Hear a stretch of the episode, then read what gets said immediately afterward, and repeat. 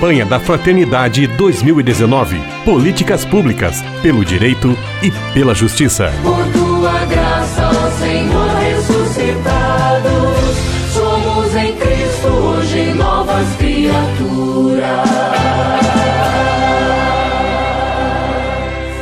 Políticas públicas e assistência social é o tema da vez em nossa série de entrevistas sobre a campanha da Fraternidade 2019. Estamos com a assistente social Rosângela Pesotti, diretora técnica do Cefras, o Serviço Franciscano de Solidariedade. Paz e bem, Rosângela, mais uma vez, muito obrigado. Paz e bem, Frei Gustavo, é uma alegria estar com vocês de novo. Rosângela, você no programa passado contextualizou o surgimento, o esclarecimento né, do, do próprio entendimento dos homens públicos, da lei lei em relação ao, à finalidade da assistência social, que a legislação brasileira diz sobre isso e por que a questão das políticas públicas ela é tão importante quando nós falamos sobre assistência social. É, assistência social, como ela é uma das últimas políticas públicas pensadas e concretizadas no Brasil, quer dizer, a assistência é uma política pública muito jovem no Brasil, ela data da Constituição.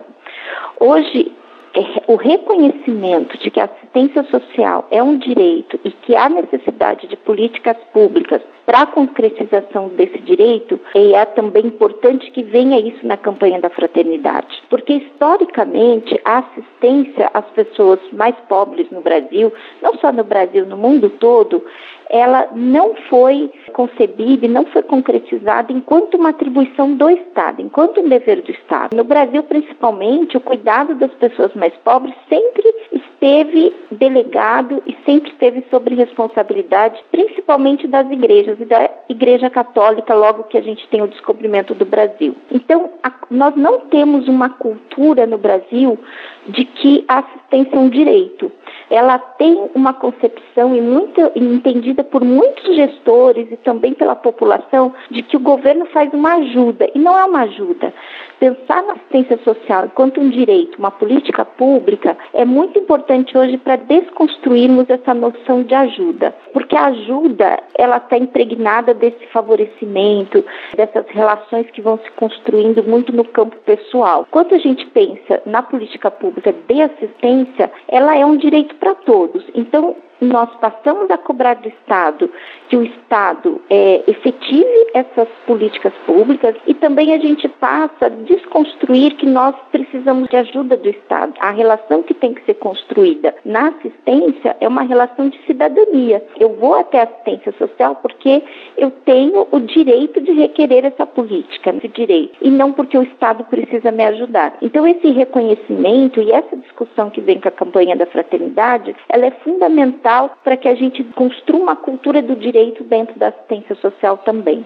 Com muita alegria, estamos recebendo a Rosângela Pesotti, assistente social, coordenadora técnica do nosso CEFRAS, Serviço Franciscano de Solidariedade. Rosângela, quando pensamos, olhamos para o Brasil na atualidade, nos dias de hoje, quais são os principais desafios que a assistência social tem enfrentado neste contexto? Bom, um primeiro desafio, Frei, é do financiamento da assistência social. Nós estamos hoje no Brasil ainda num contexto de crise, né, de um grande desemprego.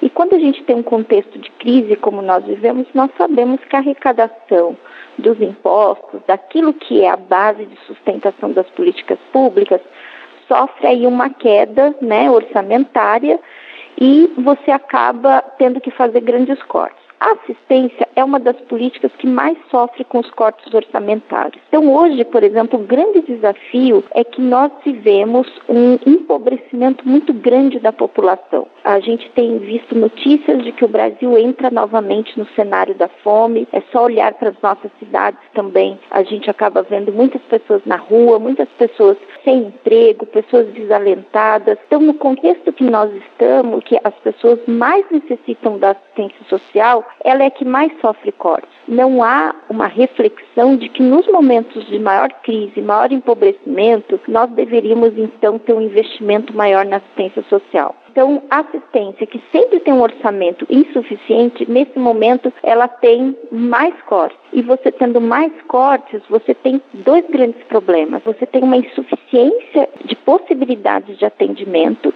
então é uma coisa horrível, mas acaba tendo que se fazer critérios de seleção para vagas, por exemplo, em serviços, sempre procurando aqueles que são os mais pobres entre os pobres. Então você não tem um atendimento para todo mundo. Do outro lado, o corte orçamentário provoca aquilo que a gente chama de um empobrecimento do atendimento. Quer dizer, você vai desqualificando, descaracterizando, você vai precarizando o atendimento das pessoas. Então, além da diminuição de vagas, além de você ter que ficar escolhendo aqueles que estão entre os mais pobres, também o serviço passa a perder qualidade. Esse eu acho que é um grande problema que a gente vê hoje. Um outro problema, penso que, que é muito desse tempo que nós vivemos, é que qualquer política pública, qualquer direito, ele só ele, ele, aconteceu historicamente no Brasil a partir da participação da sociedade. Nesse tempo, estamos de profunda crise, que as pessoas estão aí muitas lutando para sua sobrevivência,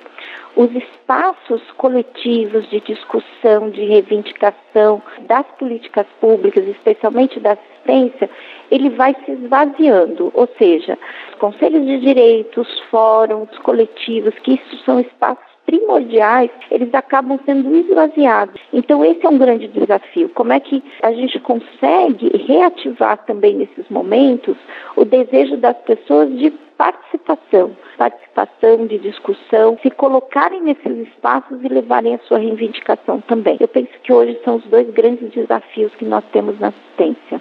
Eu quero agradecer, Rosângela Pesotti, a sua disponibilidade, a sua presença e as suas explicações tão claras e precisas que nos ajudam a refletir e a também tomarmos um posicionamento diante destas questões para as quais nos chama a atenção a campanha da fraternidade deste ano de 2019. Um grande abraço, tudo de bom, fique com Deus e paz e bem. Paz e bem, Frei, eu que agradeço né, o convite, espero então ter contribuído para essa reflexão. Pelo direito e a justiça